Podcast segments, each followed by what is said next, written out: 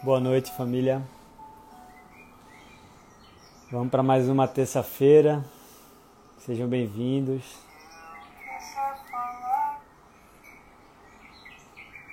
Queria convidar antes a gente para uma respiração consciente.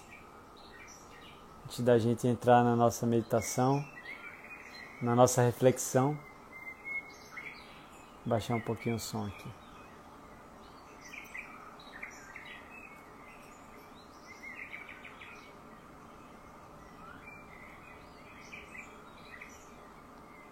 Que bom estar com vocês dois dias seguidos.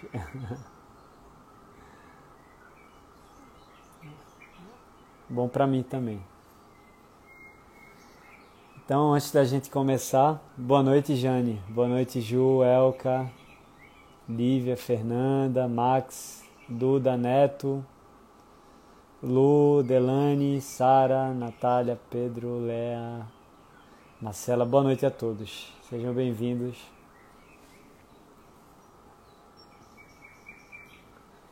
Então, só convidar para a gente se colocar numa postura confortável.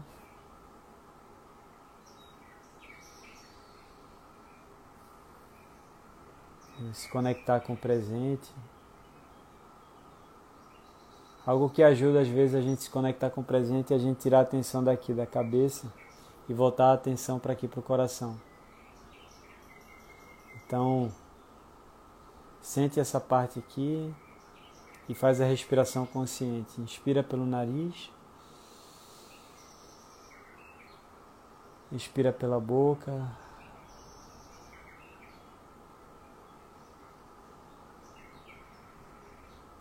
Inspira pelo nariz, lenta e profundamente. Inspirando a harmonia desse momento. E expira pela boca, se esvaziando de qualquer coisa que não te pertença, qualquer frustração, preocupação, estresse. Se torne um com a vida nesse momento, presente.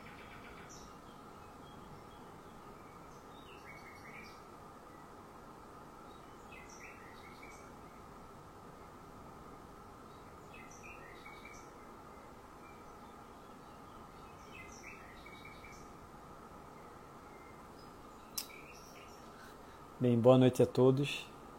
É, sempre me pedem para eu desativar aqui os comentários, então eu vou desativar, mas no final sempre abro para a gente interagir um pouco, tá? Vou dar uma desativada nos comentários. Boa noite a todos, que eu não dei boa noite. Ah, bem, deixa eu baixar mais um pouquinho ainda aqui. Hoje, é, já faz um tempo, sempre que eu eu abro caixinha de pergunta, né? Aí o pessoal pede para eu contar como foi minha experiência, como, como, é, como foi minha experiência de despertar, como tem sido, porque o despertar é infinito, né? Eu não acredito, eu não acredito no, no despertou, acredito no despertando. É um processo contínuo, porque tudo é infinito. Então como é que você vai dizer que despertou, né? Se tudo é infinito, infinitiza isso. Mas a, o que eu sinto é que chega um momento que não tem mais essa ansiedade dessa busca, dessa busca por despertar. Porque você vai se tornando cada vez mais um com a vida, né? mais presente, menos ausente da vida, mais um com tudo, um com tudo. Mas é um processo. Enfim, e vira e mexe, o pessoal vinha e me perguntava como é que foi teu despertar, eu nunca respondia e, enfim, eu acho que seria legal, de repente, seria útil compartilhar aqui, porque muita gente está no processo, ou já despertou, ou está no, perdão, despertou, está no processo de despertar, está despertando, ou está na busca, e é sempre legal a gente compartilhar aí, porque a gente sempre vai aprender, né? Sempre vai ter o que aprender com alguém. E, e saber também um pouco das, das, das armadilhas do caminho também, né? As dificuldades para encontrar o despertar. Hoje eu perguntei, né? É, para as pessoas ali na caixinha, eu li todas as, as respostas, né? O que é despertar para você e o que é, é, quais são as principais é, dificuldades nesse processo de despertar. E é bem interessante ver as respostas, bem variadas, enfim. Mas é, eu queria passar um pouco da minha ótica, né? O que é o despertar, o que significa isso, para antes de eu compartilhar um pouco da minha jornada, como é que como é que foi, como é que tem sido, como foi meu início com esse processo de despertar.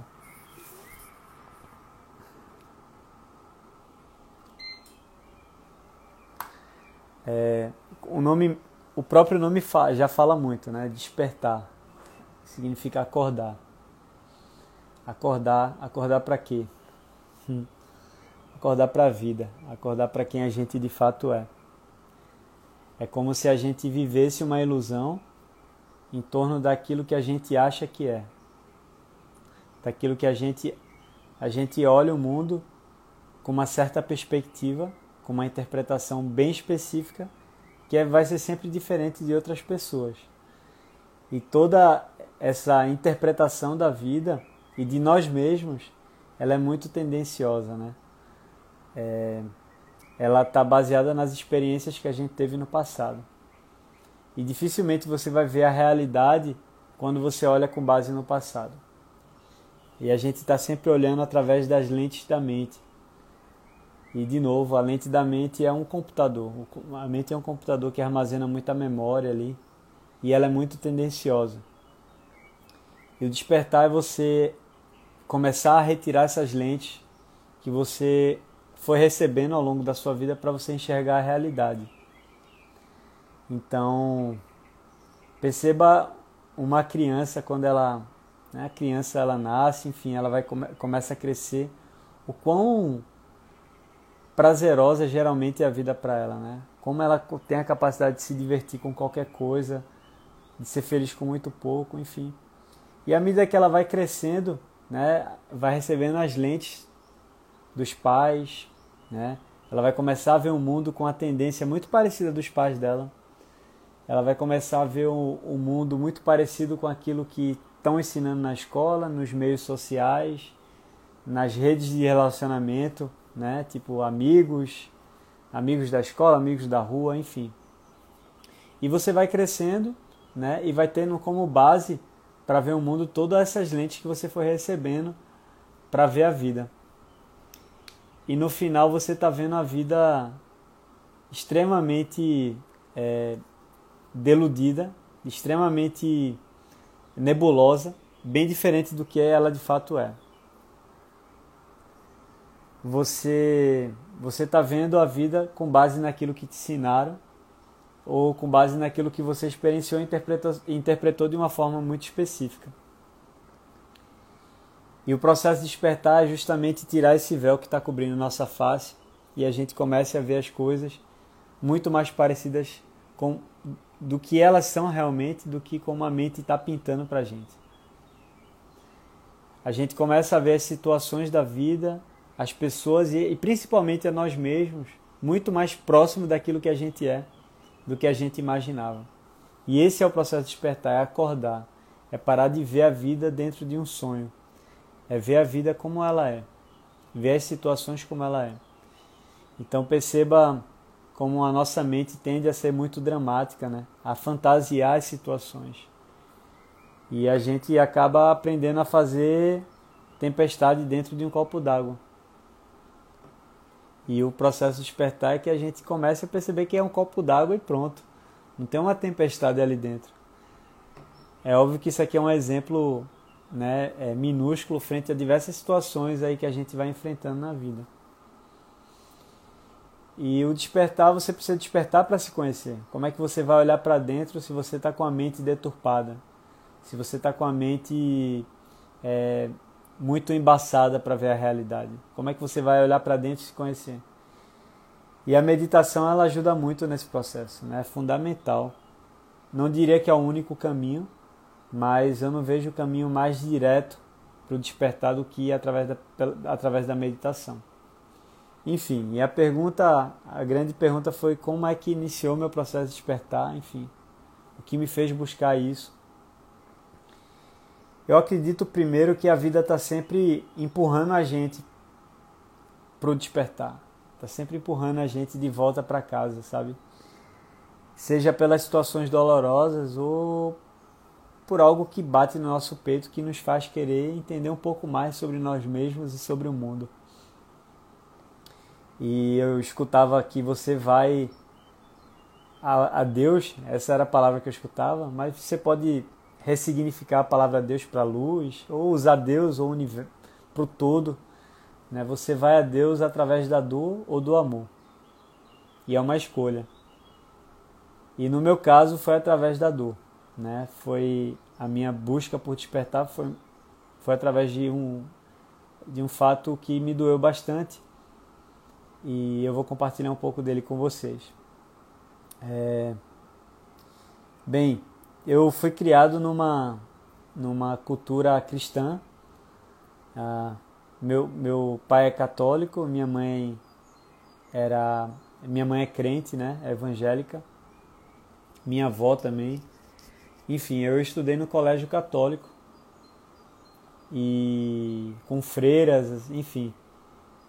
E não sei, eu não, eu, criança, né, eu não tinha muita identificação com aquilo. Eu lembro que eu fui fazer minha primeira Eucaristia, eu sempre fui muito bagunceiro, eu sempre fui do fundão. É, e eu lembro que eu na primeira Eucaristia lá, o tava o padre falando com a gente, né? E um, um coroinha, né? Um colega meu da sala que era o maior babão do padre ia sentar ali na minha frente. E eu vi aquilo ali de câmera lenta, ele sentando lentamente aqui na minha frente, eu não pensei duas vezes. Eu puxei a cadeira e. e ele caiu no chão. É... E nisso, no dia seguinte, a freira me chamou para conversar, falou que eu não tinha maturidade para fazer primeira comunhão, enfim. Então essa foi minha primeira experiência, né, com, com a religião, enfim. E depois, é, eu lembro que eu fui crescendo e, e, minha mãe, na adolescência, ela, minha mãe e minha avó me forçavam, meus pais se separaram, enfim. Eu estava morando ali com minha mãe e minha avó, né? Era um momento assim, financeiramente bem, bem complicado, bem difícil, mas é, é, elas iam para a igreja todo domingo, enfim, e me levavam à força para a igreja, né? E, e não sei, não, eu não, eu não conseguia me sentir. Eu tenho um, Eu vou falar um pouco sobre o cristianismo, minha visão hoje, tá? Mas eu não conseguia me sentir em casa ali. É, para mim faltava alguma coisa. E eu lembro que chegou um momento na minha adolescência que eu não queria mais ir para a igreja, né? E minha mãe me colocou para conversar com o pastor principal da igreja. E, e eu não entendi algumas coisas. Na verdade, é, tinha algumas coisas que não conseguia entrar na minha cabeça, acho que eu tinha uns 14 anos. E eu sempre escutava né, que Deus é bom, onipotente, onipresente, onisciente. Mas tinha uma tríade ali: Deus é bom, Deus pode tudo e Deus criou tudo. E eu não conseguia entender como é que alguém poderia passar fome. Eu simplesmente, se eu sentasse numa cadeira, numa mesa, para comer no restaurante. Eu visse uma criança pedindo esmola. Eu pequeno, eu perdia fome. E aquilo ali não entrava na minha cabeça. Como é que pode? Deus é bom, Deus criou tudo, Deus pode tudo, porque Ele não muda isso. Tem alguma peça que está tem alguma peça que está faltando aí nesse, nesse tabuleiro. E era a minha visão na época, né? era uma visão querendo ou não, é, tinha minhas limitações da época. E o pastor realmente ele não soube me explicar isso, né? Eu fui trazendo, buscando compreender mais isso, trazendo minha compreensão para isso. Hoje é algo muito mais claro para mim, mas na época eu lembro que foi algo que a conta não fechava para mim, né? Como é que pode? Deus é bom, Deus pode tudo, Deus fez tudo e tem um sofrimento. Quem criou o sofrimento? Quem permite o sofrimento humano que é tão grande assim? E aquilo ali não, não batia comigo. Enfim, eu fui crescendo, né? E fui para essa busca da sociedade, essa busca é, por, por sucesso, por preenchimento. Eu sempre fui muito intenso, né? Que eu buscava fazer, eu ia, mergulhava de cabeça. E acabou que eu montei uma empresa, né? É, eu tinha 20 e poucos anos, sei lá, 24 anos na época, 23. E eu, eu não tinha muito dinheiro, tinha pouco dinheiro para investir, mas sei lá, acho que eu tinha na época uns 5 mil para investir, eu investi os 5 mil. E essa empresa ela cresceu muito mais do que qualquer pessoa pudesse imaginar que convivia com a gente ali. Né? Para ter uma ideia, no primeiro ano essa empresa faturou 9 milhões de reais. Três meninos, eram eu e mais dois sócios. Né? E a empresa simplesmente explodiu de crescimento. E no ano seguinte a gente triplicou o tamanho, enfim. E foi uma tremenda de uma bomba para o meu ego na época, né? É, eu sempre, eu não posso falar que eu tinha uma mente negativa, eu sempre busquei ver o lado positivo das coisas, mas eu comecei a ver uma oscilação muito grande de humor naquilo ali. É, a empresa, o fato da empresa crescer para três pessoas imaturas, né? Eu era o mais, eu era o mais, embora eu fosse muito jovem, né? Para aquilo que estava acontecendo para mim, eu era o mais velho dos três sócios, né? Era um ano, dois anos de diferença dos demais. Mas enfim, é... e foi uma, uma para uma empresa grande foi muita dor de cabeça também, né? E a empresa começou a, a ter diversos. O fato da gente ter crescido muito rápido fez com que a gente tivesse também muita dor de cabeça, né? É, por exemplo, a gente abriu e-commerce, abriu lojas, várias lojas, né? A gente começou a franquear a empresa e começou a ter loja basicamente no Brasil todo. E a gente começou a ter problema de entrega muito grande, porque simplesmente a gente saiu abrindo frente e não tinha logística para entregar aquilo, não tinha produção, enfim. Em resumo, foi, uma, foi um, um período de altos e baixos emocional, muito estresse envolvido.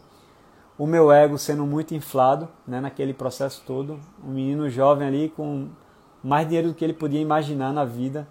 Né? Eu vim de uma, de uma de uma família relativamente simples, nunca tive luxo e ali estava já andando de carro importado, né? Comprando, estava casando, comprando um apartamento dos sonhos na beira-mar, enfim. E nisso é, a empresa quebrou, né? Alguns anos se passaram e a empresa quebrou. E com esse quebrar a gente enfrentou diversos diversos problemas, né? Tipo, imagina para uma empresa que tinha uma certa quantidade de funcionários, que tinha um certo tamanho, enfrentar audiência, enfrentar é, funcionários colocando a gente na justiça, enfim. Isso foi, a gente tem que assumir a responsabilidade disso. Foi uma responsabilidade nossa, a gente que criou o leão. Mas é muito difícil você descer do leão. Né? Você sobe no leão e agora para descer. E eu me vi sub, em cima de um leão e eu não sabia como descer. Né? E foi um processo até a empresa, de fato, a gente perceber que a empresa não tinha mais condições de ir para frente. Nisso eu tinha me desfeito de basicamente tudo que eu tinha, porque a gente passou um tempão querendo salvar a empresa. Então os sócios pararam de receber Prolabore, enfim. E a gente eu me desfiz do apartamento que eu estava comprando para reinvestir na empresa, carro, enfim. E acabou que a gente realmente quebrou. E nesse processo eu me vi realmente sem chão. Eu me vi aquele aquele eu que eu tinha construído, aquele eu empresário, aquele eu com status ali, com os bens que eu tinha construído, não existia mais. E foi uma, eu posso falar que foi uma crise existencial para aquele momento. de olhar e falar assim: e agora? O que, é que eu vou fazer com uma bomba dessa? A empresa deixou uma dívida na época. O que é que eu vou fazer com isso? E eu me lembro que nesse processo, né, indo para a audiência, uma audiência atrás da outra, o meu humor oscilando bastante.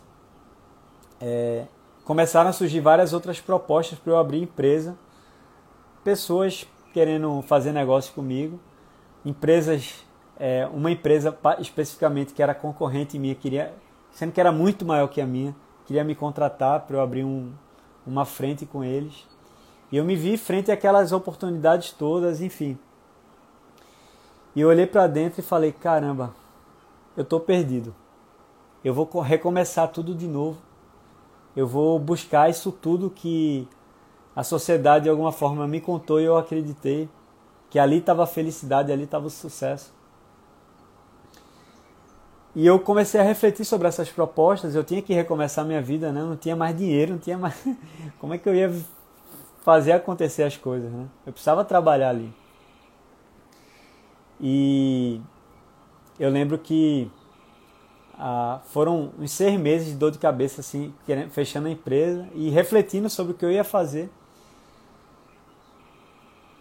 Indo para audiência, enfim, maior dor de cabeça do planeta. E minha esposa chega para mim, né, minha parceira, e fala assim: Tiago, lembra daquele sonho que tu queria muito, viajar quando tivesse milionário, passar um ano viajando de mochilão e tal? Por que a gente não faz agora? A gente vai para um lugar e de repente no meio desse caminho a gente começa a trabalhar e faz um dinheiro, enfim. E nisso foi um ato de muita coragem dela também, porque ela estava no auge da carreira dela, assumindo um cargo de liderança. E ela fez essa lembrou desse sonho que a gente tinha, né? E eu falei, vamos nessa. Não pensei duas vezes. Na verdade, eu pensei duas vezes. Porque eram propostas assim relativamente inegáveis, né? Algumas propostas que foram surgindo para mim, fala caramba, isso está acontecendo para mim. E, e, nesse processo eu, eu me reconectei com o yoga e com a meditação, né? É, eu tentei ainda ir para a igreja, né? Foi um, acho que na, na, fragilidade você vai buscar alguma coisa. Eu, ia, eu buscava ir para a igreja, mas eu não conseguia me conectar. Não era que não que a igreja não conecte alguém, mas para mim não era aquele lugar que eu me sentia conectado. E era um momento de fragilidade também. Eu estava um pouco cego ali naquele processo todo. E eu comecei a praticar yoga e meditação. Eu retomei algumas práticas que eu já fazia, já tinha tido contato com yoga e meditação antes. E, e foi ali que eu comecei a encontrar uma paz. É como se a, a meditação e o yoga me transportasse para dentro de mim. Eu parasse de querer buscar fora essa paz. Eu parasse de querer buscar fora essa, esse preenchimento. Sendo que ainda era tudo muito novo, assim, para essas sensações que estavam surgindo em mim. E nisso a paz começou a invadir, naturalmente, comece... embora tivesse todos esses problemas, eu continuava tendo que cortar madeira, mas eu estava internamente cada vez mais em paz. Eu continuava tendo que ir para audiência. E nisso foi, como eu falei, foi aproximadamente seis meses a gente resolveu viajar, né? E o primeiro destino que a gente foi foi para a Índia. E eu fui com aquela cabeça de para Rishikesh, que era onde tinha o Rio Ganges, onde tinha os Himalaias, enfim. E eu queria ver os gurus, enfim aqueles gurus que eu acabei me conectando nos vídeos. E quando eu chego no aeroporto na Índia, eu encontro uma monja. E essa monja era, me viu conversando com, com Marcela. E ela era brasileira também, né? E ela veio puxar assunto comigo. Ela falou assim: por que você não vai para Dharamshala? É, tem um retiro bem legal lá, tem um mosteiro budista. E você sei lá, vai ter 10 dias de silêncio lá e você pode ficar lá mais tempo também. E nisso eu escutei aquilo ali e não botei muita fé, né? Fui para Rishikesh e tal. Chegando lá, tava um calor absurdo. A gente estava meio que fora de estação, lá tem uma estação muito agradável de estar em Rishikesh. E eu acabei não encontrando um lugar que eu me sentisse confortável também. Fui batendo nos ashrams que tinham lá. Eu senti algo muito comercial. Eu queria algo realmente genuíno ali. Eu via tipo, um monte de ashram de yoga querendo ganhar dinheiro em cima de você. Eu conseguia sentir a vibe daquela galera querendo pegar turista, enfim. E acabou que eu passei um tempo em Rishikesh e fui para Dharamshala, né?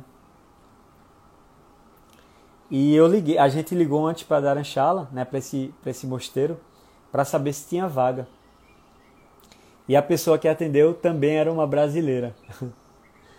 e ela falou assim: Olha, as vagas aqui acabam aproximadamente seis, seis meses antes. A gente abre as vagas seis meses antes de começar esse, esse retiro. E ela acaba, tipo, em alguns dias. E por coincidência, algumas pessoas faltaram. E está começando amanhã esse mosteiro. Venha para cá, urgente, porque você, que dá tempo de vocês iniciarem. E nisso a gente partiu, não pensou duas vezes, foi para Dharamshala. Dharamshala é um lugar é, na Índia que fica em cima das, dos Himalaias, é um lugar lindo e se tornou refúgio dos tibetanos. Quando a China invadiu o Tibete, os tibetanos parte foi para o Nepal e a grande maioria foi para Dharamshala e é onde o Dalai Lama vive hoje, né? Que é a que é o líder é, do, do budismo Mahayana e hoje, basicamente, Dharamshala é uma cidade totalmente budista. Você está andando naquelas ruas ali, você vê um monte de monge. É um lugar bem legal, bem agradável. E eu fui parar nesse, nesse mosteiro. E era tudo muito novo para mim, essa questão de budismo, né? E eu lembro que eu tinha muito... Eu estava com a mente ainda muito engessada frente a tudo aquilo que eu tinha recebido, todo o meu background religioso, né? De cristianismo tudo é pecado, tudo é coisa do diabo, principalmente do, do evangélico, né? Não todas as linhas é, é, protestantes, mas algumas era muito forte assim. E eu, eu carregava muito isso comigo, né? Eu sempre tinha um será que isso é coisa do diabo? Meu inconsciente sempre reclamava isso comigo, né? E foi muito transformador para a gente esse esse retiro, é, a gente passou um tempo nesse mosteiro, dos quais dez dias foi em total silêncio. E eu, naquele momento que eu, acho que foi no meu primeiro ou segundo dia, eu falei, falei para mim mesmo que eu quero voltar a ser um bebê internamente. Eu quero apagar tudo que me ensinaram sobre tudo e quero reaprender do zero. Eu quero reaprender agora, não mais com a mente pensante, eu quero reaprender com o meu coração. É como se era um monte de verdades absolutas engessadas na minha mente que me impediam de me abrir, de, me, de ver, de observar as coisas e me conectar com coisas profundas que a vida estava me trazendo, sabe? Poxa, que sincronicidade é essa? Parecer uma monja ali no aeroporto me convidar para dar uma chala e de repente eu bato lá enfim, e a vida estava dando esses sinais para mim. Né? Os sinais muito sutis que a gente precisa estar tá muito atento para observar.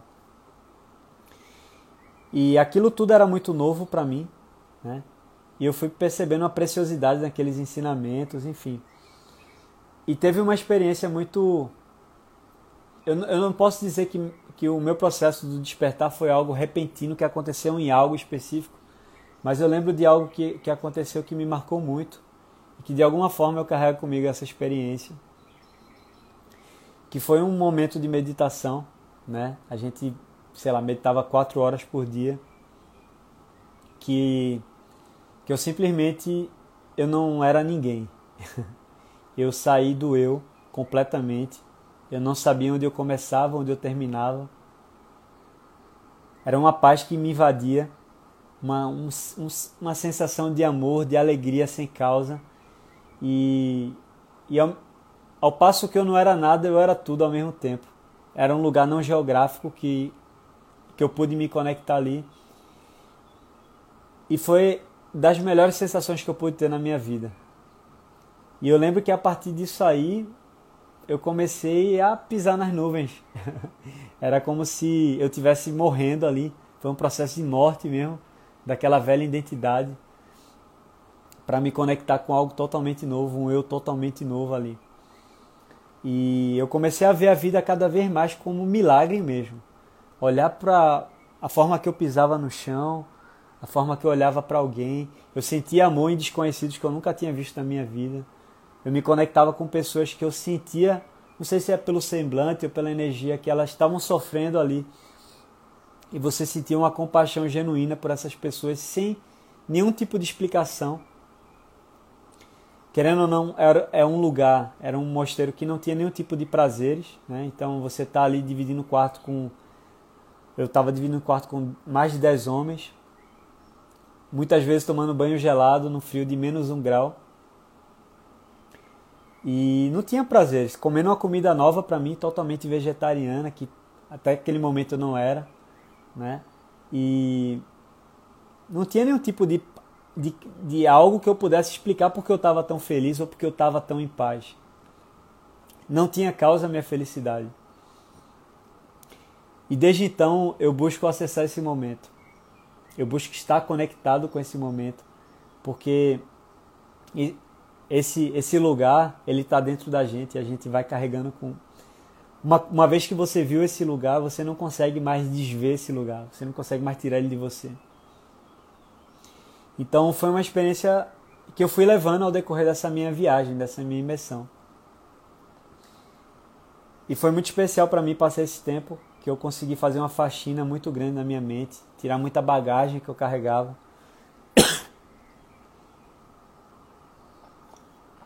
Literalmente eram muitos apegos que eu tinha e eu não percebia isso.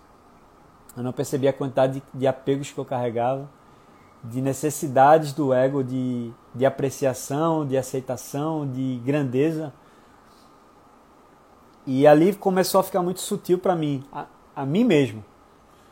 Depois o mundo, mas a mim mesmo. Eu comecei a me olhar de uma forma muito mais mais limpa, sabe? E você começar a olhar e ver um monte de sombra que você não estava consciente que ela existia. Um monte de peso que você carrega que você não está consciente que você carrega. Eu lembro que da Índia a gente foi para a Indonésia, a gente passou, foi passar um, sei lá, um pouco mais de um mês na Indonésia e a gente estava com muita bagagem porque a gente decidiu ir para a Austrália para trabalhar na Austrália, fazer uma grana para continuar viajando.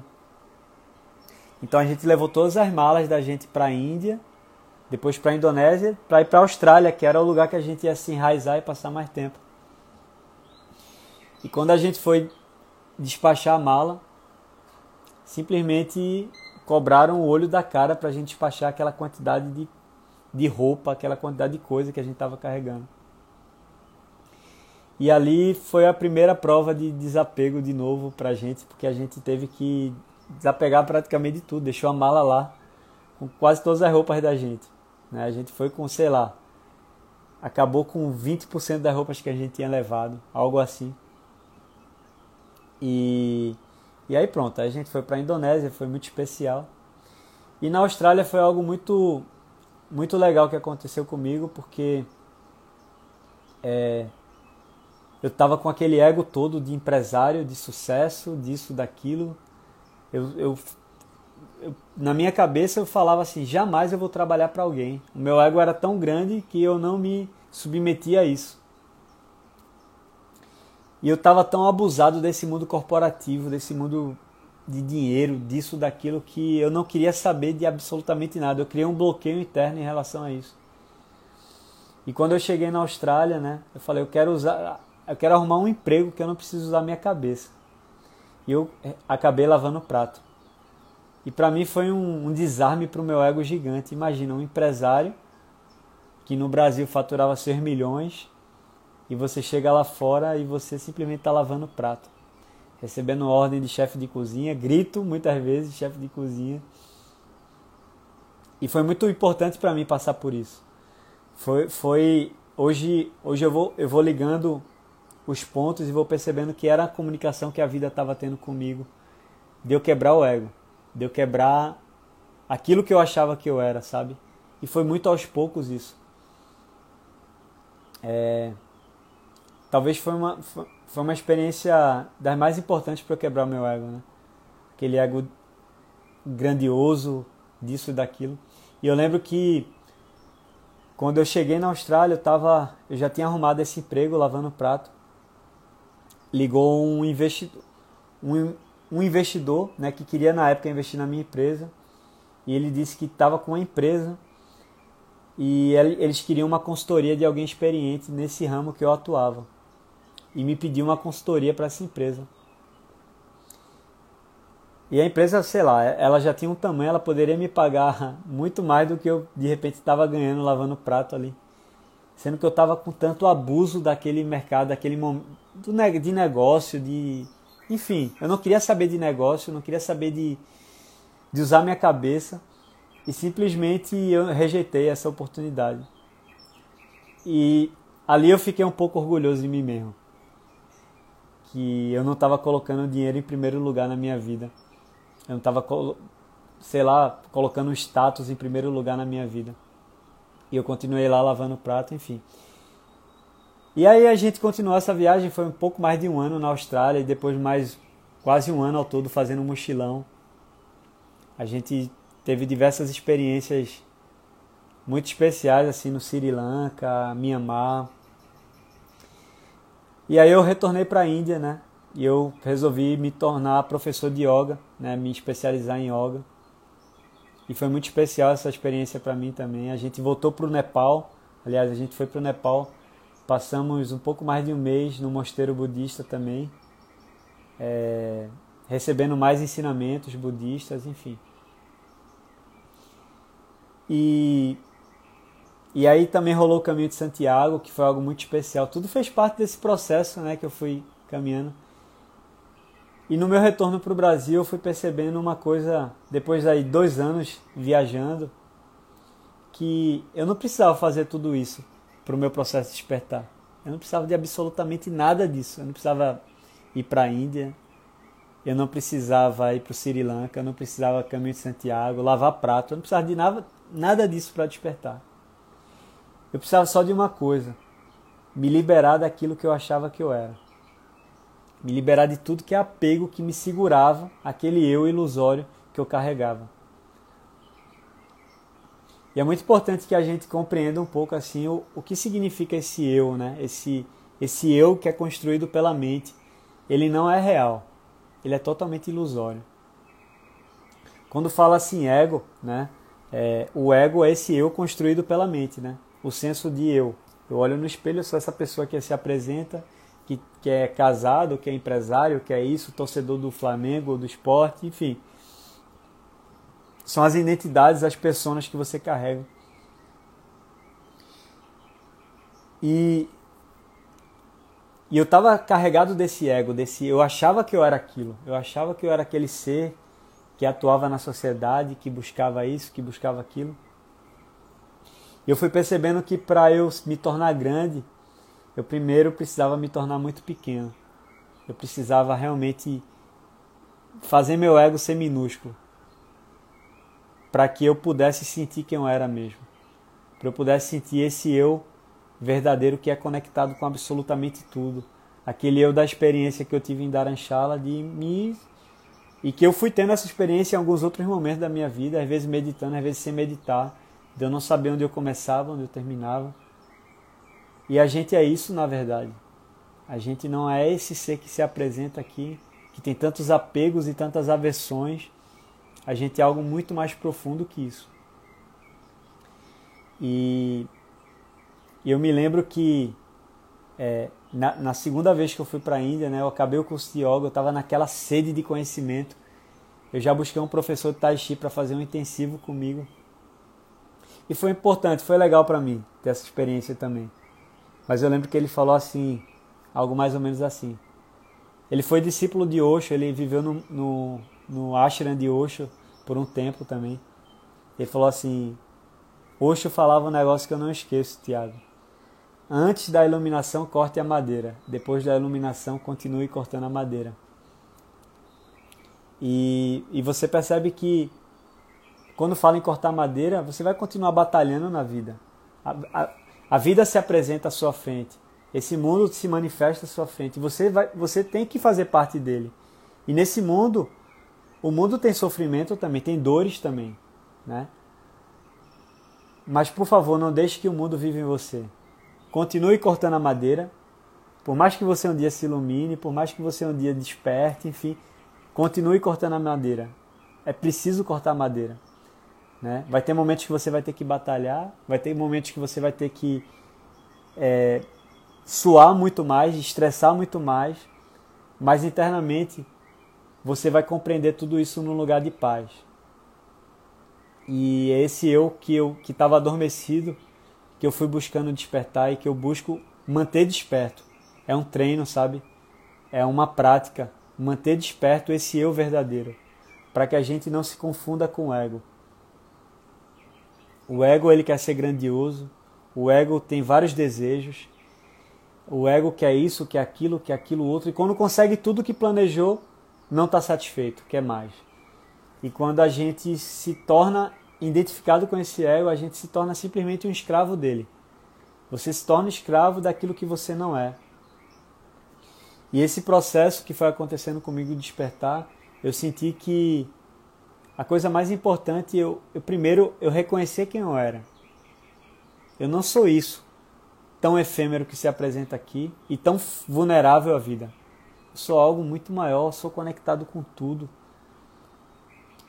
E vira e mexe eu me pego associado ao ego. Eu me pego nos dramas da vida. E aqui a, consciência, uma vez que ela está acordada, ela nunca dorme de novo. Você pode parar de dar atenção para ela, mas ela olha para o joguinho que você está vivendo no ego e ela dá risada. Fala, como é que você está participando desse drama de novo? E é muito importante a gente manter o eu verdadeiro desperto, a gente se observar. Né? Eu tenho conversado com. Tem, tem alguns alunos né, que, que eles compartilham a experiência com a gente e eles falam, nunca. Ontem mesmo teve uma, uma, um encontro ao vivo e eles falando que nunca. Alguns falaram que nunca é, haviam se observado tanto quanto hoje. Né? E percebido coisas que não percebia antes. Né? Você, o fato de você não se observar, você simplesmente. O ego não quer estar errado. O ego quer estar tá sempre certo. O ego não aceita ser menor que ninguém. E quando ele é menor, ele tem inveja. Né? Então você não reconhece essas sombras que você carrega. E aí a gente vai olhando para dentro, através dessa mente que desperta, que está de fora. E isso é a coisa mais importante que a gente pode fazer. Você não precisa ir para os Himalaias, você não precisa ir para a Índia, você não precisa fazer absolutamente nada. Você precisa só olhar para dentro. Você não precisa ter uma empresa e quebrar ela, você não precisa ver a morte à sua frente. Talvez a experiência mais profunda que você pode ter é ver a morte. Você passar por um problema de saúde, ver a morte é algo muito profundo. Porque você vê dissolvendo na sua frente algo que você achava que era. Eu pude conhecer algumas pessoas que viram a morte. E eu, eu busquei fazer meu exercício de me ver morrendo também. Eu me via morrendo, eu me via. Isso, era muito, isso é muito importante para que a gente vá despertando quem a gente é e pare de se identificar com algo tão, tão pequeno, tão ilusório, tão efêmero, tão mesquinho muitas vezes.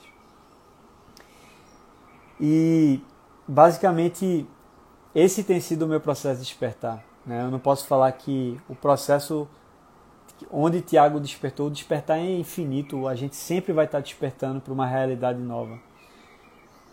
E acontece que quanto mais a gente desperta, mais a realidade ela se abre na nossa frente de uma forma completamente diferente.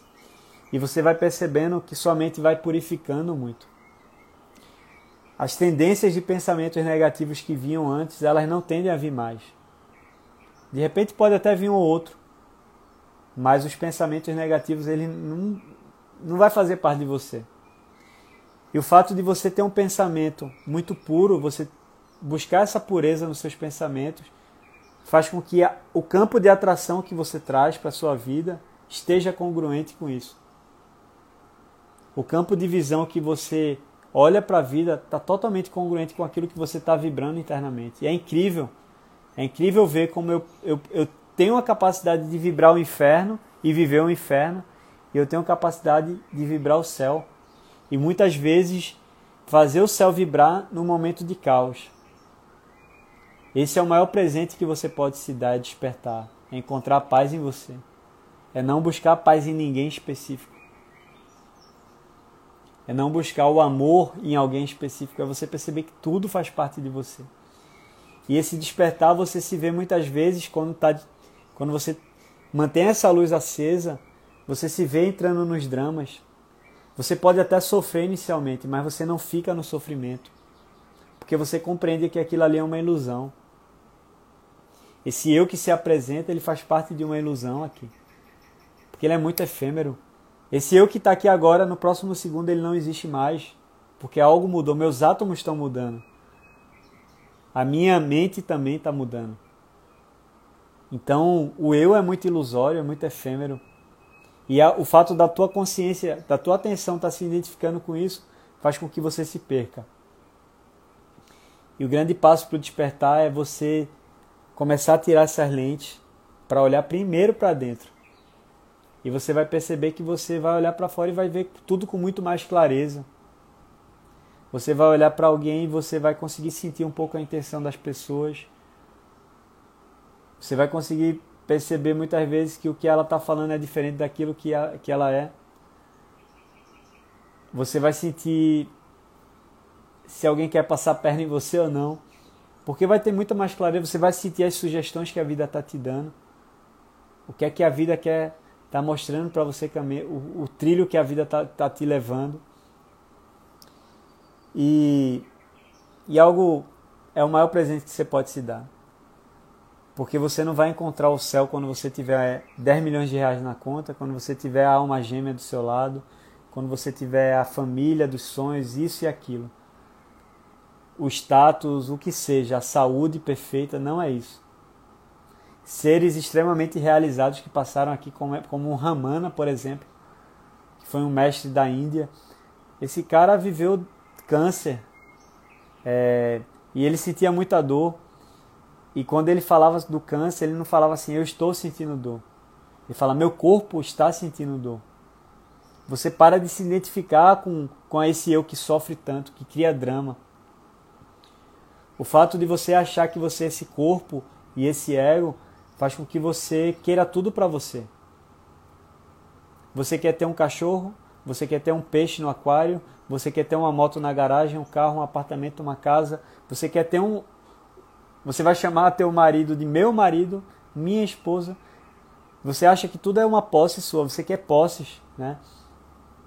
Nada contra ser casado, até porque eu sou, mas nada é seu, nem a casa, nem o marido, nem a esposa, nem teu filho. Você não é isso que se apresenta. Você não é a sua profissão. E o grande processo de despertar, você fala assim: eu estou cumprindo esse papel aqui, mas eu não sou isso. Eu sou um com a vida e eu confio na vida. Se você preferir chamar a vida de Deus, maravilha. Eu sou um com Deus. Eu confio em Deus. Os processos que Deus me dá para eu enfrentar, o que a vida me dá para eu enfrentar, eu enfrento sabendo que é o processo que eu tenho que enfrentar naquele momento.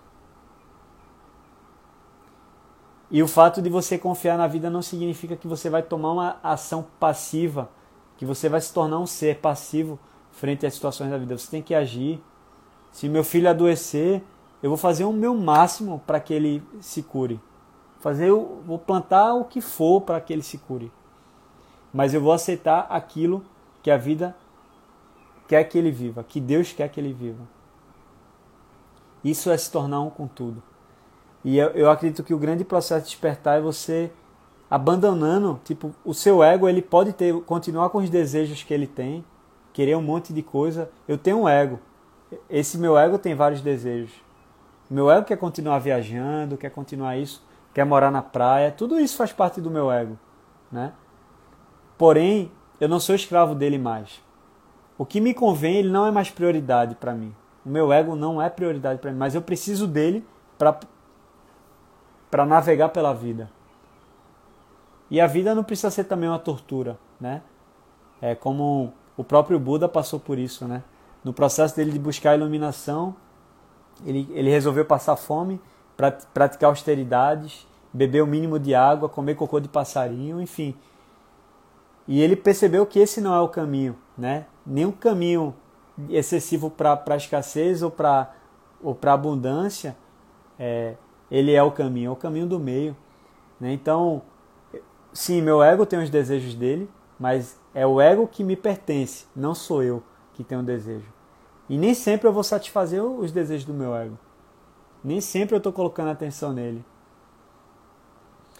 Então, você vai se tornando menos escravo do seu ego. Você vai limpando a vista para ver as coisas com mais clareza. Você vai ver uma. Você vai poder se perguntar cada vez mais para onde eu devo ir. Qual a resposta disso aí? E você vai sentir uma resposta interna vindo de você. Quanto mais você desperta, você vai percebendo essa essa conversa de insight que o seu eu superior tem com você, seu espírito, como queira chamar, tem com você. E isso é muito rico, porque você esse esse teu eu superior, ele é um com a vida. Ele é quem você é de fato.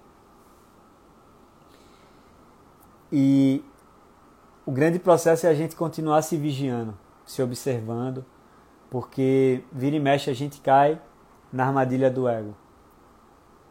Né? É, muita gente fala, eu, não, eu, eu já vi gente falando, eu não tenho ego. É porque não compreendeu o que é ego. Né? Todo mundo tem, Jesus tinha ego. Mas o ego de Jesus era muito pequenininho. muito pequenininho. Ele estava a serviço da luz ali, 100% a serviço da luz. A vida dele era assim, serviço da luz. Ele não quis nem construir família para começar a conversa. Ou se ele construiu, não está descrito. Né? Mas enfim, é... esse é o grande processo, né? A gente ir se entregando, é a gente não se identificar com aquilo que a gente acha que a gente é, aquilo que a mente da gente sugere que a gente é. A gente escutar muito mais o coração, a gente sentir muito mais as coisas e menos a mente. E algo que é muito importante é a gente fazer uma limpeza, saber uma faxina, desapegar das verdades absolutas. Não significa também confiar em tudo que nos dizem. Né? Buda falava algo muito interessante, fala assim: não acreditem porque sou eu que estou dizendo, experiencie, experiencie, veja se faz sentido para você. E o caminho da religião é um caminho. Hoje eu tenho essa, eu passei por um processo de negação da religião. Eu passei por um processo de falar que religião, para que serve religião. Inclusive eu estava ali num monastério budista e eu não conseguia ver lógica naquilo ali e tal, um monte de negócio de ouro pendurado. Eu queria os conhecimentos que estavam ali. Mas hoje eu vou compreendendo cada vez mais que a religião é importante também. Cada nível de consciência, para um cara que chegava em casa e batia na mulher, e enchia a cara de cana, e viciado, e batia nos filhos, e ele encontrou a igreja, ele começou a, purificar as ações dele. Será que a igreja não é boa? Que a, que a religião não é boa? É sim, é muito boa. Vai ter gente que vai se conectar mais com a sua parte interior através de cânticos de uma igreja ou através. Então a religião ela, ela tem ela tem sua beleza, mas ela não vai ter um momento que a gente vai precisar desapegar de tudo aquilo que a gente acha que é espiritual para que a gente experiencie o que é de fato. Para você se conectar com o seu eu superior, você não precisa, como eu falei para os Himalaias, não precisa estar num templo, não precisa estar numa igreja, não precisa decorar mantra, prece. Você precisa apenas soltar aquilo que você acha que você é. Você está puro. É aquela música que eu botei aqui no início de Gilberto Gil. Se eu quiser falar com Deus, eu tenho que ficar a sós. Eu tenho que calar a voz. Eu tenho que desatar os nós da gravata dos desejos, dos anseios. Isso é, é uma verdade muito grande, sabe? É você desatar, sair desatando de tudo que você acha que você é, para que você se torne um com a vida, para que você se torne um com o todo.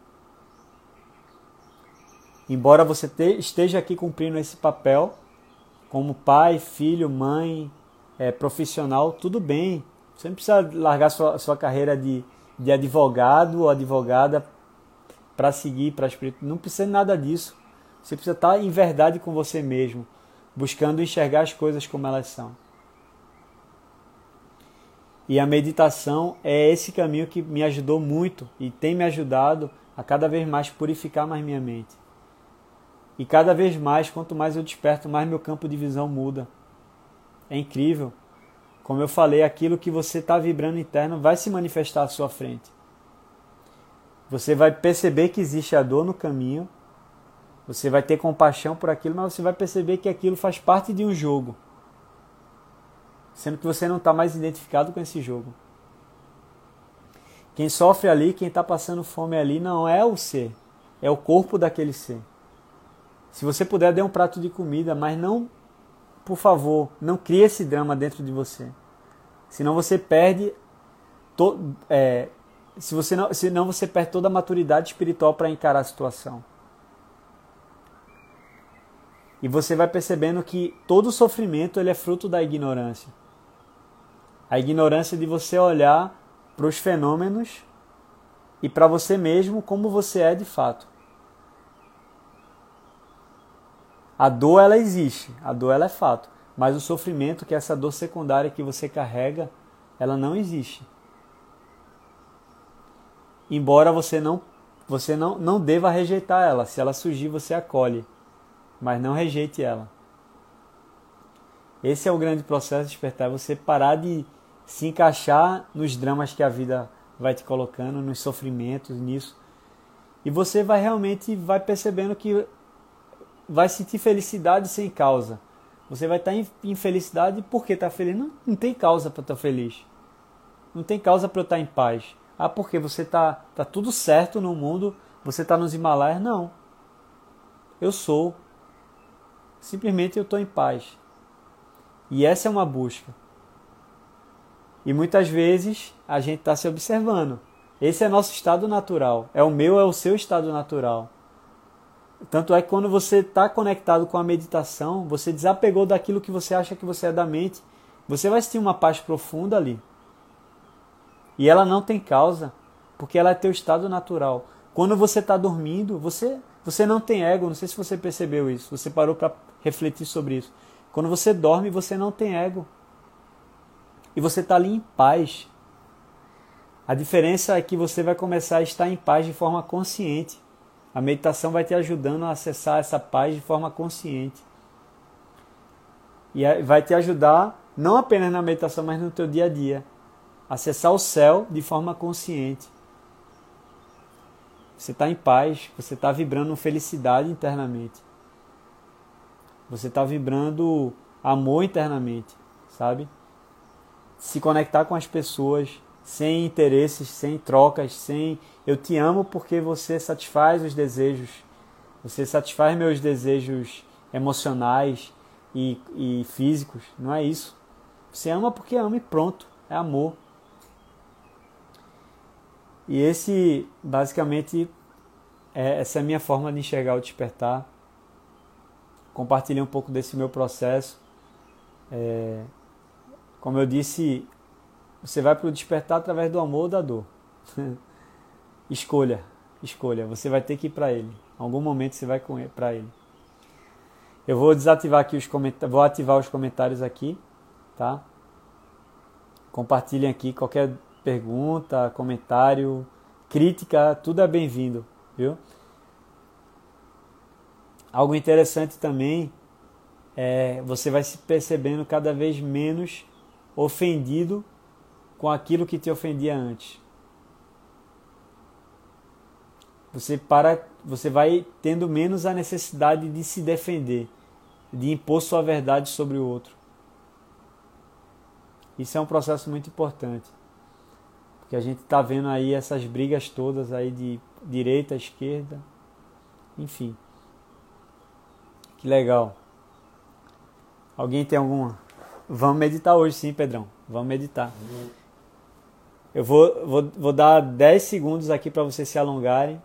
Qualquer dúvida, manda aí. Qualquer pergunta, só um minuto.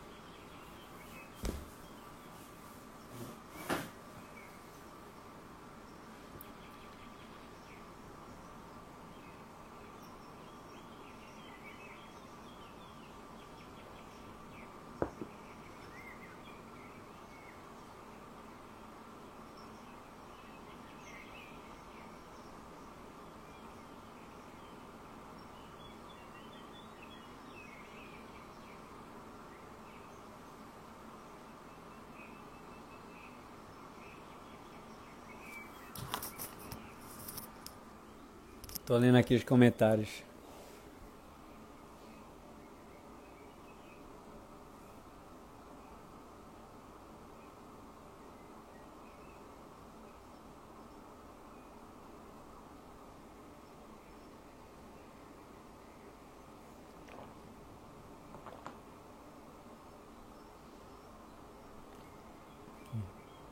Obrigado pelos comentários, pessoal. Tô lendo tudo aqui.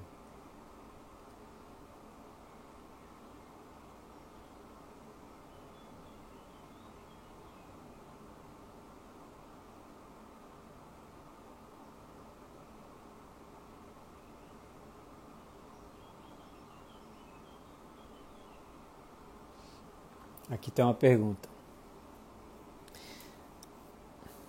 Você em algum momento se sentiu medo ao perceber que nada do que acreditava não era real, que quem você era não era real, apego à identidade, dificuldade de soltar essa ilusão, como foi a desconstrução? Não, não senti medo não. Eu, eu senti algumas dúvidas assim em relação, como eu falei, né, meu background é, a minha criação ela teve muito ela teve muito aquele aquela visão construída em torno de Jesus que, que foi intitulado de cristianismo né? É, e tinha muita coisa principalmente no protestantismo né? Que falava isso é coisa do diabo. E eu, eu sentia às vezes era algo mais inconsciente medo de estar tá indo para um caminho não harmônico, sabe? Será que eu estou pecando? Essa visão do pecado, sabe? Isso foi algo muito no começo também. E depois eu me desapeguei de tudo isso. E o medo, ele. Eu nem penso em medo mais. Eu tinha. Às vezes eu pensava nos medos, né? O que poderia acontecer, né? A empresa quebrando, o que é que ia acontecer comigo, enfim. Mas eu simplesmente não, não penso mais com essa cabeça de medo, de de ansiedade com preocupações da vida. Alguém está perguntando dos passarinhos? Não, eu coloquei um sonzinho de fundo aqui.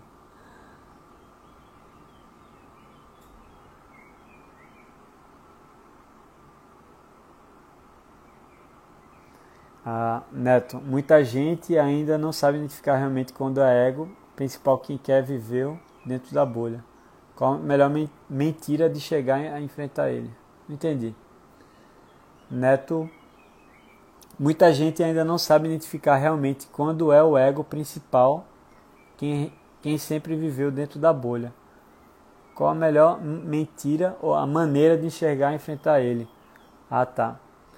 Acho que é maneira, né? Neto, com, com amorosidade. É com tudo que a gente tenta brigar com o nosso. O ego, por ser uma construção da nossa mente, ele vem da nossa mente. É uma visão deludida da realidade. Então, se você começar a falar assim, eu não quero pensar em macaco, tudo que você vai pensar é macaco. Então não tente brigar com a mente. A mente ela precisa ser acolhida, ela é uma criança birrenta, sabe? O ego é uma criança birrenta. Então busca dar amor pro ego. Busca olhar com com paciência, com amorosidade para si mesmo. E essa é a melhor forma de lidar. Não só com o teu ego, com outras pessoas também. Essa é a melhor forma.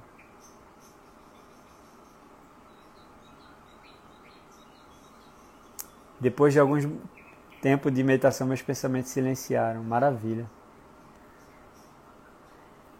Júlia, é, é, natural que, de certa forma, o processo de autoconhecimento seja doloroso? Sim, Júlia. É doloroso porque você é, tá desapegando de várias verdades que você achava que era absoluta, né? É, eu tenho um amigo que fala assim, eu, eu não concordo muito com ele, mas de alguma forma faz sentido e vai fazer algum tipo de coerência com o que você está falando. É, ele fala assim: imagina uma pessoa de 90 anos despertar, ela perceber que depois de 90 anos ela só viu mentira.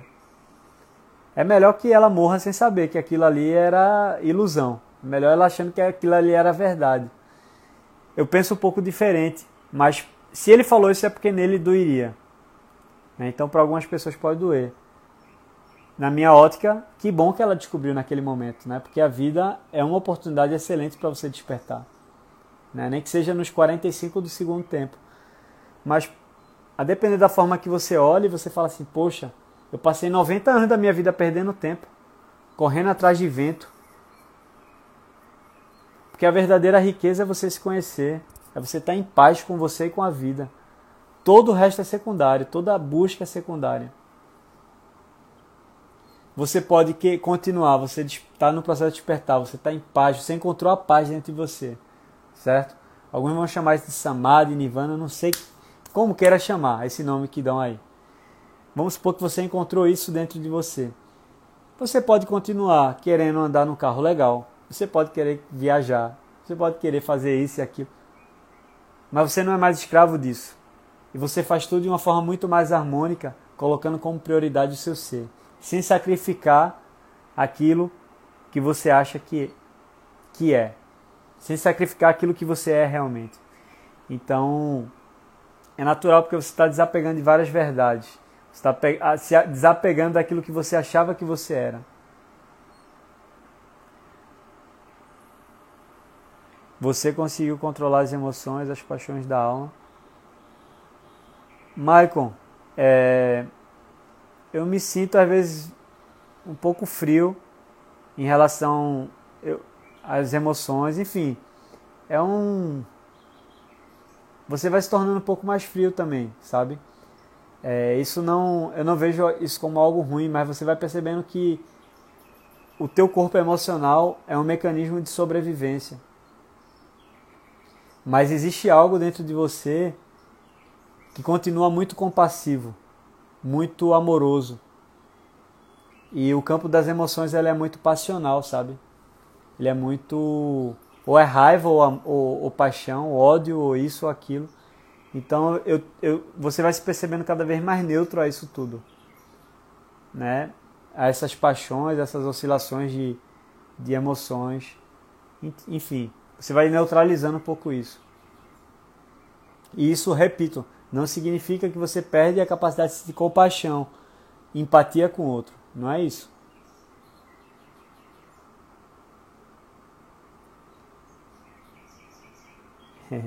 Pode escrever um livro. Todo dia eu posto alguma coisa. Se juntar tudo aí, dá um livro.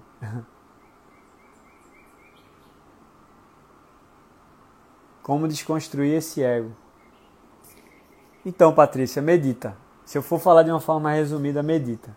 Continua buscando sabedoria, seja através de uma live como essa, de um ou de outras lives de outros Instagrams que você se conectar com ele, é, através de vídeos né, de pessoas que tragam algo que toca teu coração, que faz teu coração vibrar, não que convença a tua mente, mas que faz teu coração vibrar. Então você que tenha, esteja relacionado à espiritualidade, ao autoconhecimento, essa é uma forma muito boa, mas medita, tá?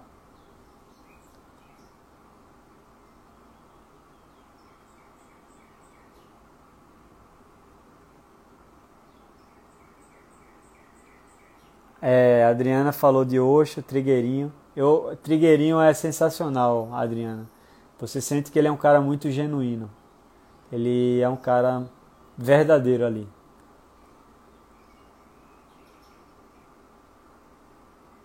O ego. Aqui, ó. Ju falou um negócio aqui. Ju Moreira Yoga. Quem acho que quem desperta não pensa nesse lado negativo. É, é assim, o, le, o lado negativo e positivo, ele existe na bolha humana. Quando você transcende essa mente, essa mente, essa, essa bolha humana, você vai perceber que é tudo uno. O Yin e o Yang formam todo. O positivo e o negativo formam todo. Então não existe positivo e negativo. Do ponto de vista transcendental, não existe bom e ruim, certo e errado. É tudo uma coisa só. As coisas acontecem porque tem que acontecer, enfim. Então você neutraliza essas polaridades da vida, sabe? Essas dualidades.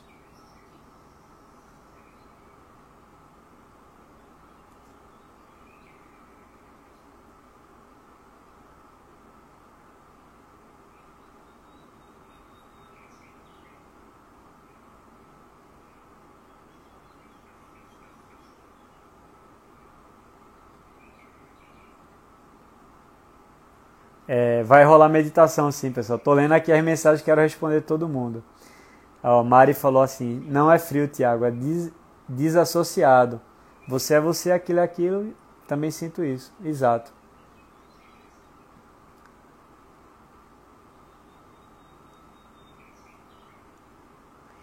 Se é a grande bússola da evolução.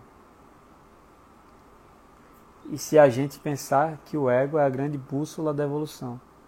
Pode ser, mas Jana, eu não, eu não descarto nenhuma possibilidade.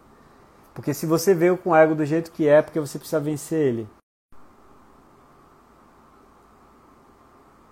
Estão escutando? Travou aqui. O ego ele pode ser sim uma bússola da evolução. Porque se você age e pensa do jeito que você age, é porque você precisa vencer algo. E o ego está apontando aquilo que você precisa vencer.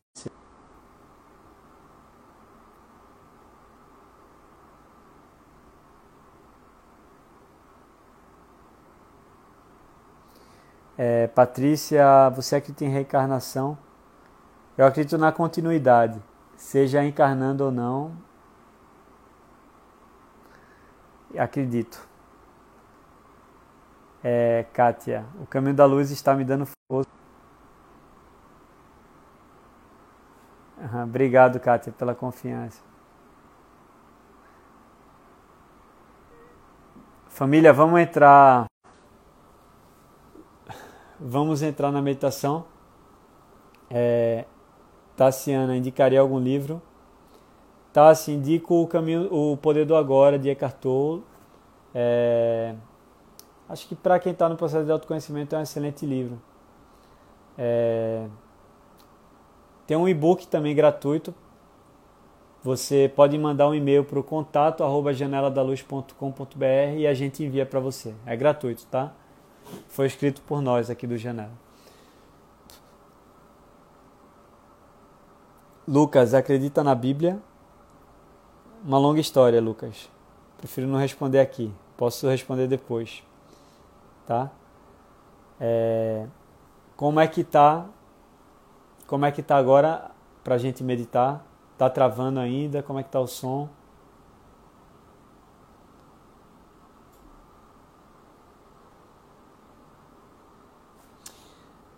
Enquanto vocês respondem, eu vou responder aqui, Lucas, tá? Lucas perguntou se eu acredito na Bíblia. Lucas, sim e não. É, a Bíblia, ela tem, ela descreve a passagem de Jesus na Terra. Então, Jesus foi um grande mestre. Eu tenho, eu sinto uma admiração profunda por Jesus. É, e ali o Novo Testamento está descrevendo a passagem dele mas ao mesmo tempo a Bíblia foi muito manipulada também, né? É, alguns livros foram. Tá travando aqui. É, alguns livros foram retirados da Bíblia, como Apócrifos, que foram cinco livros, que são conhecidos, né? Ninguém sabe o que houve antes. Houveram alguns concílios, né? De Constantinopla, que modificaram por questões políticas a Bíblia. Foi o imperador da época que foi modificando a Bíblia. Enfim, então a Bíblia ela tem uma, ela tem a mão do homem ali, sabe? É, mas tem muita sabedoria ali. Realmente tem muita, muita sabedoria ali no Velho, no Novo Testamento. Mas é, sinta seu coração em tudo, não apenas na Bíblia, é, em outros livros que você venha ler. Nisso que eu lhe falo também, não, não acredite nisso que eu estou lhe falando. Mas tente observar, tente sentir o que a Bíblia faz. Pesquise um pouco da história, é, a coisa mais importante é ver se está fazendo sentido para o seu coração. Então, se faz, a Bíblia toda faz sentido para o seu coração, então para você ela ela vale a pena. Ela você deve acreditar nela, tá? Então, essa é só minha ótica, minha forma de ver. Então vamos lá, vamos para a prática de meditação, tá?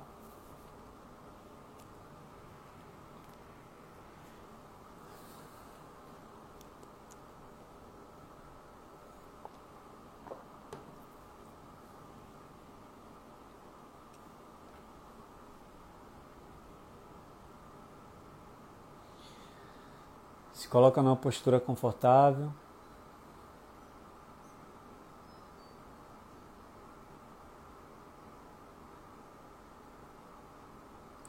Inspira profundamente pelo nariz. Expira pela boca, se esvaziando.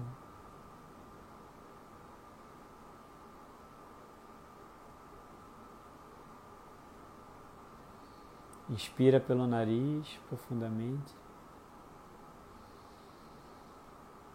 Expira pela boca.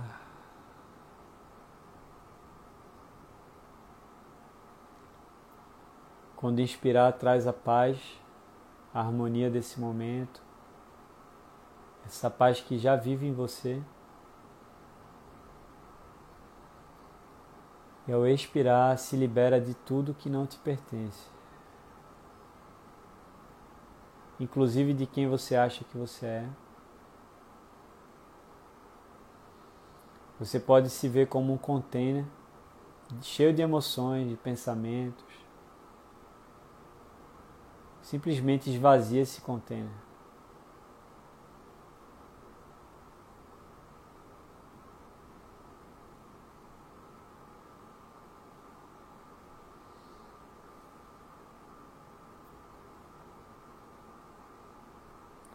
se esvazie para poder se preencher do todo.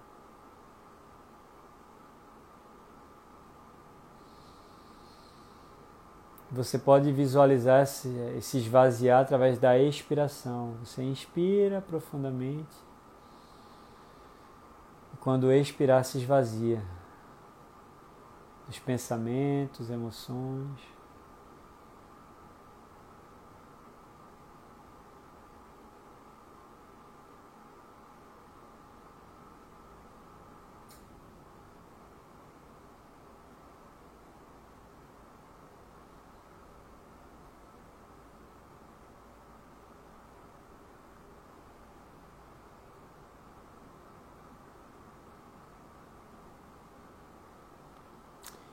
Permita que a respiração flua naturalmente, sem controle.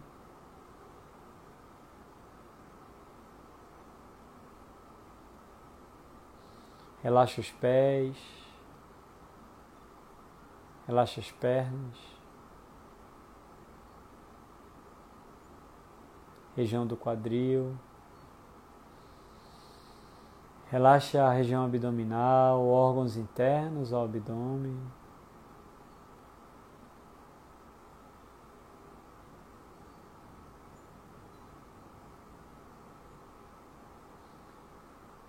Sente o relaxamento subindo para a região torácica, relaxando os pulmões, o coração.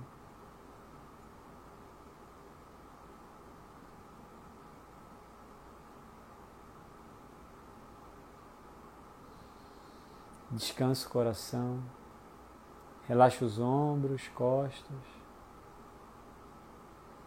braços, antebraços, mãos. Relaxa os dedos das mãos. Sente a pontinha dos dedos das mãos.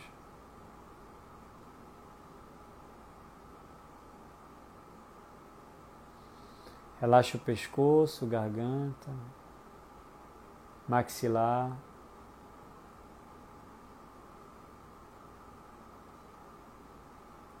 Base da língua, lábios.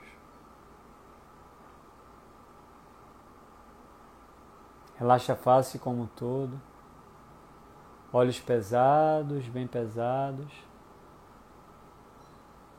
Pálpebras relaxadas. Testa, couro cabeludo relaxados. Cérebro relaxado.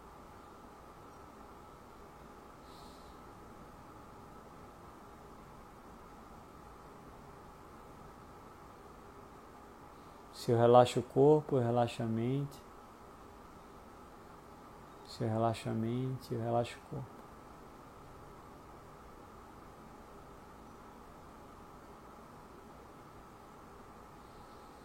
Sinta a respiração.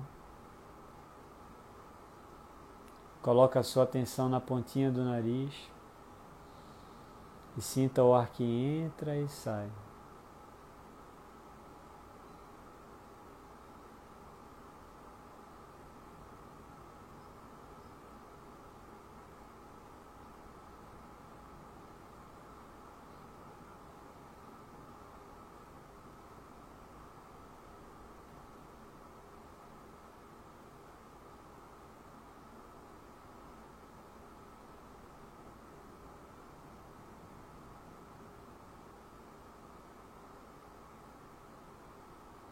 Nesse momento você deixa de lado toda a construção mental daquilo que você acha que você é.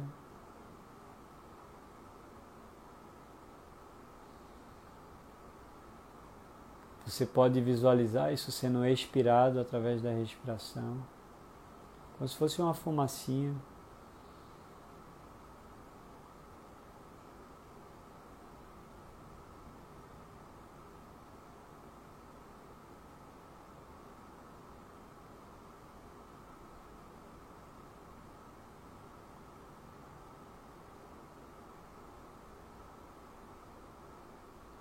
Nesse momento, aquilo que você tem, aquilo que você faz, não tem nenhuma importância.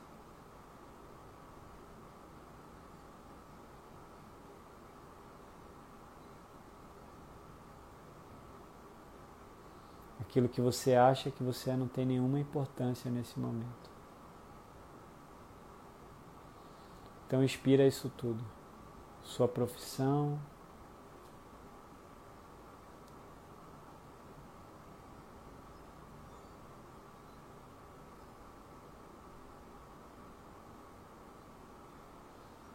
Será que você é esse corpo que se apresenta à frente de um espelho?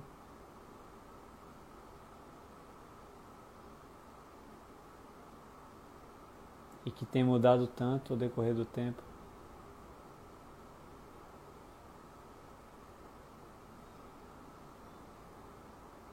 Corpo há 10 anos atrás era um, 20 anos atrás era um, hoje é outro daqui a 10 anos vai estar diferente.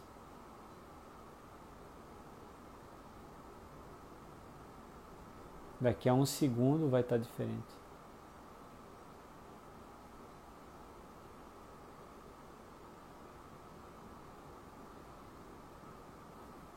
Será que eu sou o corpo? Se não, quem sou eu?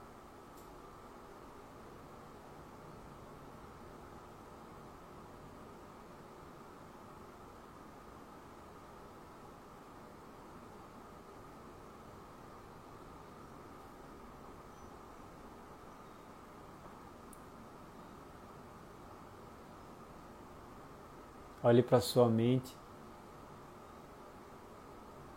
pensante, que processa tantas emoções.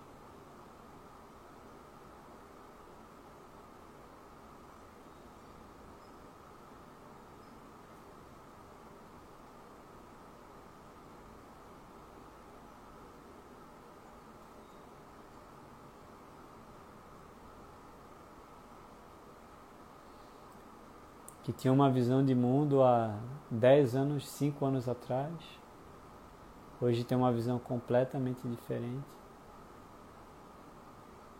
Daqui a 5 anos vai ter outra visão completamente diferente.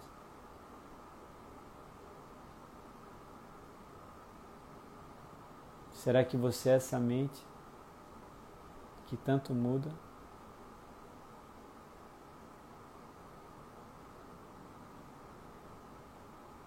Se não é, quem é você? Quem sou eu?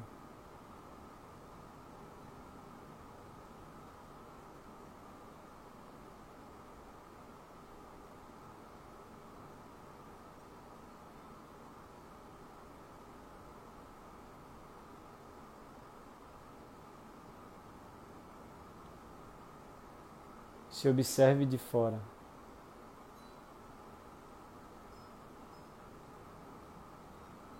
Como se você estivesse de fora do seu corpo, observando o corpo, a mente. Visualize apenas ou imagine. Você sentado ou deitado onde está, se observando.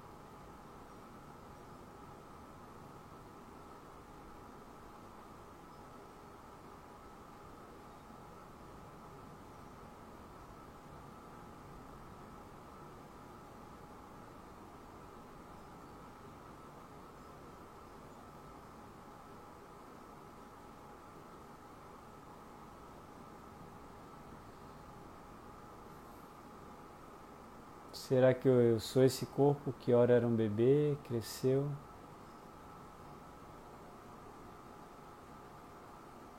tanto tem mudado? Será que eu sou essa mente com tantos desejos, tantos objetivos e buscas que tem mudado ao decorrer do tempo?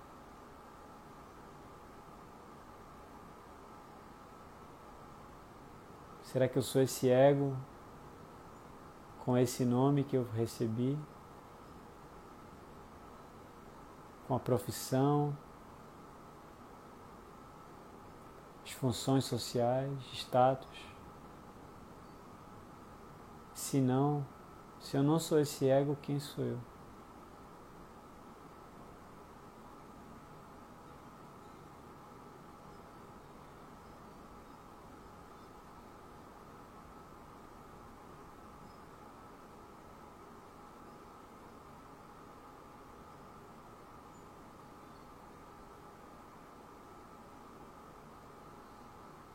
Coloque sua atenção na área do coração, na região do sentir.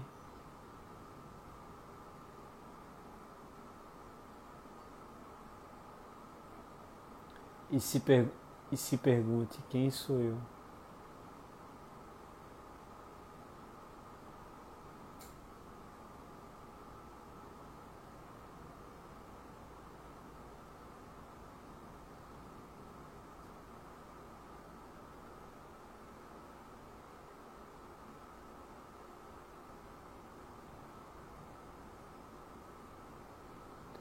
Convido a quem quiser continuar em silêncio após a live acabar.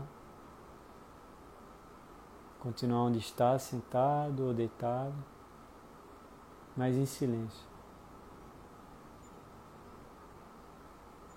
Com esse questionamento no coração. Se eu não sou esse corpo, essa mente, esse ego, quem sou eu?